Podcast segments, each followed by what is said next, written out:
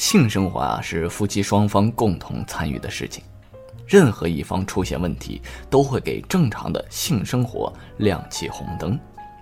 那么性生活出现的问题原因特别多，比如对性生活的认识和差异，对性的偏好的特点，甚至年纪和生理上的差异等等。因此啊，想要维护好夫妻婚后共筑的性爱长城，还真需要呃夫妻拾柴添砖加瓦，学会一些应对红灯的策略。现在啊，我们就为正处在甜蜜性爱中的，或者是呃性爱生活正面临种种问题的夫妻情侣们，总结一下性爱中常出现的问题，并送上解决性爱红灯的全攻略。难以面对的干涩。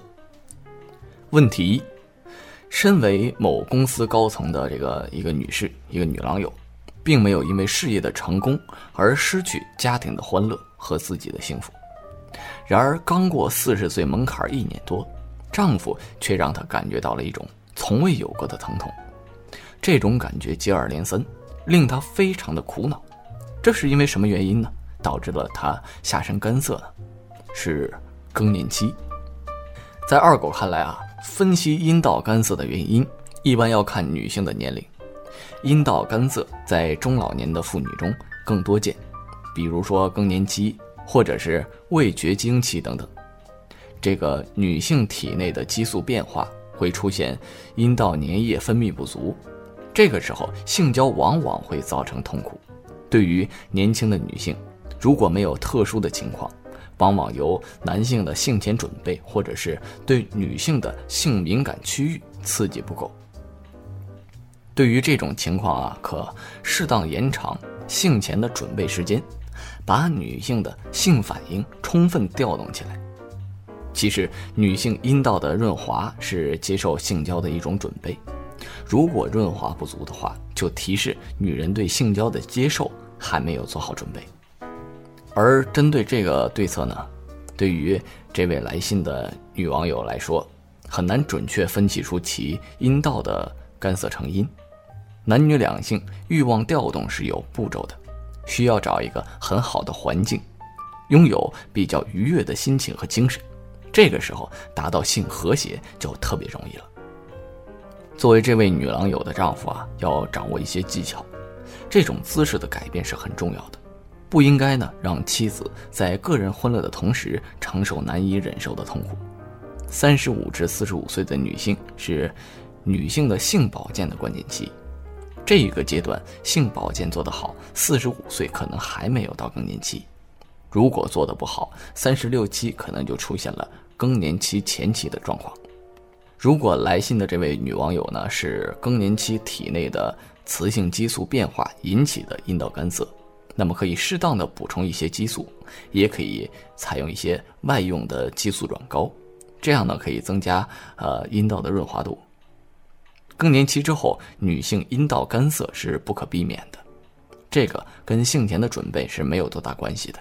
除此之外，绝经期之后的女性阴道还会出现松弛，这时候就需要了解女性自身的特点，通过运动保健来进行改善了。问题二。作为年轻妈妈的 W 女士，有一个聪明活泼的两岁的女儿，又有着一份呢不菲的资产，但是她对老公的爱意却是越来越厌倦。用她的话说，自从孩子生下来以后，她的性生活已经逐渐枯萎了。那种婚后的体验对她来说已经很遥远了，有时候甚至觉得是可望而不可及的奢望之感。对于女性啊。特别是生育后的女性，性高潮的障碍呢，发生的几率是相当的高。这类女性的性生活只停留在平台期，也就是有一定的性爱的感觉，但是达不到高潮。在这样的性生活之后，女性会出现一些不太舒服的感觉，最常见的呢是盆腔的这个酸胀感。在正常的性生活当中，女性的生殖器和盆腔都会充血，在充血达到性高潮之后，会迅速的减退。如果达不到性高潮的话，充血状态就会停留在平台期，而消退呢会非常缓慢，形成盆腔的酸胀感。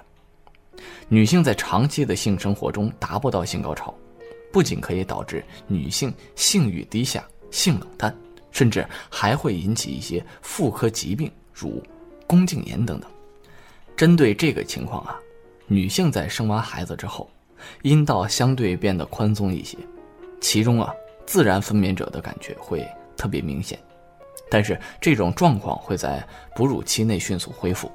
并不会对性生活造成长久的影响。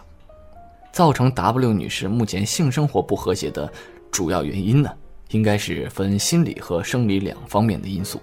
在心理的方面，要认识到生育后的性生活需要一个重建的过程，不可操之过急。心理上的放松会使性高潮正常或者是提前到来。在生理方面，要认识到。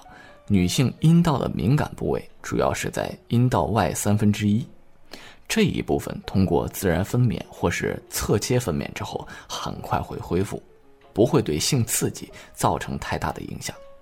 另外，产后的妇女啊，还应当在产后做适当的提臀训练，这在临床上称为缩肛运动，或者是耻骨尾骨肌的训练。港台地区呢，称为性爱肌训练。适当的锻炼呢。可以改变女人对性生活的感受，降低获得高潮的阀值，加速高潮的到来。问题三：三十九岁的罗女士说起自己的性爱的时候，特别无奈。从小到大的不规则月经，并不能因为嫁人生子而改变。由于多方面的原因，罗女士呢始终采取安全套的这个方式和老公行房。她并未因此而缺乏愉悦的快感，但令她意外的是，老公最近对安全套却是越来越反感，甚至火热的性爱都变得有些冰冷。男性朋友啊，一般是不喜欢戴安全套的，喜欢让女性服避孕药，而女性呢，往往对戴环和服药有思想上的抵触，这就一定程度上造成了性生活的不和谐。男性在夫妻生活中不愿意戴安全套，主要是三个心理因素造成。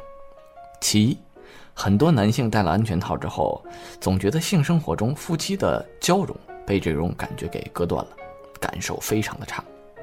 其二，一些男性可能由于对安全套的一些不正确的看法，或是曾经出现了这种啊戴安全套性生活质量很差的情况，从而对安全套有了一种抗拒的心理。造成他一戴安全套的时候，勃起就出现问题。其三，本来性生活很好，如果不戴安全套的话，性生活可以很好的完成。可能由于担心怀孕，就戴上了安全套。一旦戴上了安全套的话，它的勃起功能就很快的消退了。就目前二狗所知，从医学的观点上来看，对于不愿意用工具避孕者，可以呢采取安全期避孕的方式。一般来讲啊，女性的排卵期是在月经的中期，排卵期大概在月经的第十四到第十六天，排卵期前后四天左右都是危险期，这个区间以外啊都是安全期。如果是啊月经不规律或者月经周期很长的人，采用安全期避孕的规则是很不安全的。考虑到夫妻的感受呢，这时候可以选用短效的口服避孕药。目前这种短效口服避孕药的质量还不错，而且副作用很小。从预防性疾病或者一些生殖器常见的疾病来说，安全套呢功不可没。如果夫妻间某一方感染了某些病菌或是性病的病原体，这时候只有通过安全套才可以避免夫妻之间或是性伴侣之间的这个交叉感染。好了，本期的节目呢到这里也就差不多了。我是你们的好朋友李二狗。咱们下期再见。